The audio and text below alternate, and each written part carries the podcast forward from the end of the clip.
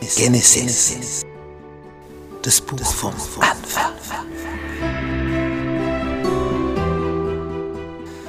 Das aller, allererste Buch der Bibel. Worum geht's da? Wie alles entstanden ist, wie es dazu gekommen ist und wie der Mensch von hoher Höhe abgestürzt ist. Wie hier die Flut kam auf diesem Planeten und wie seitdem die Oberfläche gestaltet ist. Tja, und wie die Sprachen entstanden sind, die verschiedenen.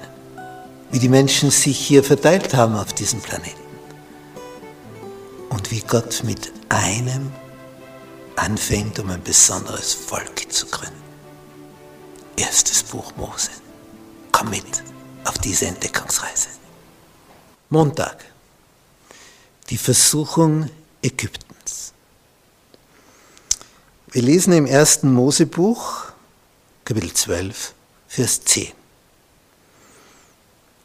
Jetzt ist er mittlerweile im Land Israel angekommen, damals heißt es ja noch nicht so.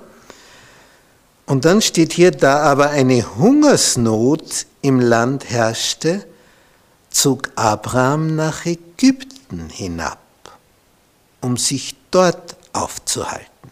Denn die Hungersnot lastete schwer auf dem Land. Das hing also immer damit zusammen, wie viel Niederschlag es gibt. Wenn es dort nicht regnet, in diesen warmen Gegenden, dann wird alles dürr, alles braun. Dann gibt es für die Tiere nichts mehr zum Fressen und dann sterben sie dir, vor allem auch an Wassermangel. Also um die Herde zu retten, um die Menschen zu retten, hörst dich um, wo, wo, wo gibt es noch was? Ägypten. Denn in Ägypten ist der Nil. Nicht, wenn ich das zeige auf der Karte, wo er sich also weiterhin bewegt. Und diese Weiterwanderung, die ist hier in unserer Überschrift überschrieben, die Versuchung Ägyptens. Prüfung. Also er geht ja nicht freiwillig dorthin, sondern es ist eine Hungersnot. Und eine Hungersnot ist eine Prüfung. Ja, und wo gibt es was? Ein Ägypten, also gehen wir dorthin. Und was tut sich jetzt da? Und es geschah, Vers 11 in Kapitel 12, als er sich Ägypten näherte, da sprach er zu seiner Frau Sarai. Da heißt sie also noch Sarai, später dann Sarah. Sieh doch, ich weiß, dass du eine Frau von schöner Gestalt bist. Fein, wenn du so eine schöne Frau hast, aber auch wieder nicht so fein.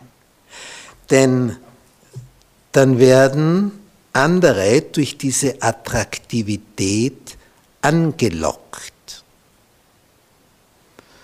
Und das kann eine große Gefahr werden für den Ehemann. Was damals undenkbar war, Ehebruch. Also das, das, das kam überhaupt nicht in Frage. Das, das war einfach sowas von fern.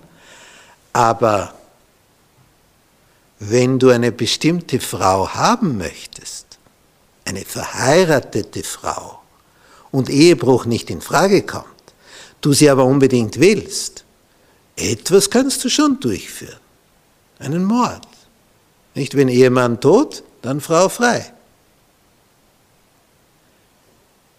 Das ist also eigenartig. Mord, machen wir einen Mord. Ehebruch undenkbar. Und wie ist heute? genau umgekehrt. Sag mal, Mord? Das geht gar nicht. Ehebruch, das ist, das ist gar nichts. Also es hat sich komplett umgedreht, das Ganze. Was früher undenkbar war, ist jetzt normal. Und was früher als normal galt, ist jetzt undenkbar. Du kannst ja nicht einen umbringen, um, nur um seine Frau, du kannst es so auch. Ehebruch. Und damit jetzt das nicht passiert, damit er nicht umgebracht wird, sagt er zu ihr, wenn dich nun die Ägypter sehen, so werden sie sagen, das ist seine Frau. Und sie werden mich töten und dich leben lassen, weil dich wollen sie ja. Ich bin ja das lästige Anhängsel. Man kann sie ja nicht nehmen, solange sie verheiratet ist. Also wenn man den Mann umbringt, ist sie nicht mehr verheiratet. So lässt sich das lösen. Tja, aber sie ist seine Frau. Aber was machen wir jetzt? So sage doch, du seist meine Schwester, damit es mir um deinetwillen gut geht. Das ist eine nette Formulierung, nicht? Damit es mir um deinetwillen gut geht und meine Seele am Leben bleibt um deinetwillen. Das ist der Plan. Tja, und funktioniert das? Ja, das geht ordentlich schief, denn die Ägypter sehen die und der Pharao hört von ihr und der holt sie sich, weil er meint, sie ist nur die Schwester. Also was als Lösung ausgesehen hat, ist am Ende ein Riesenproblem. Und so läuft es oft in unserem Leben, dass aus unseren Lösungsansätzen neue riesige Probleme entstehen.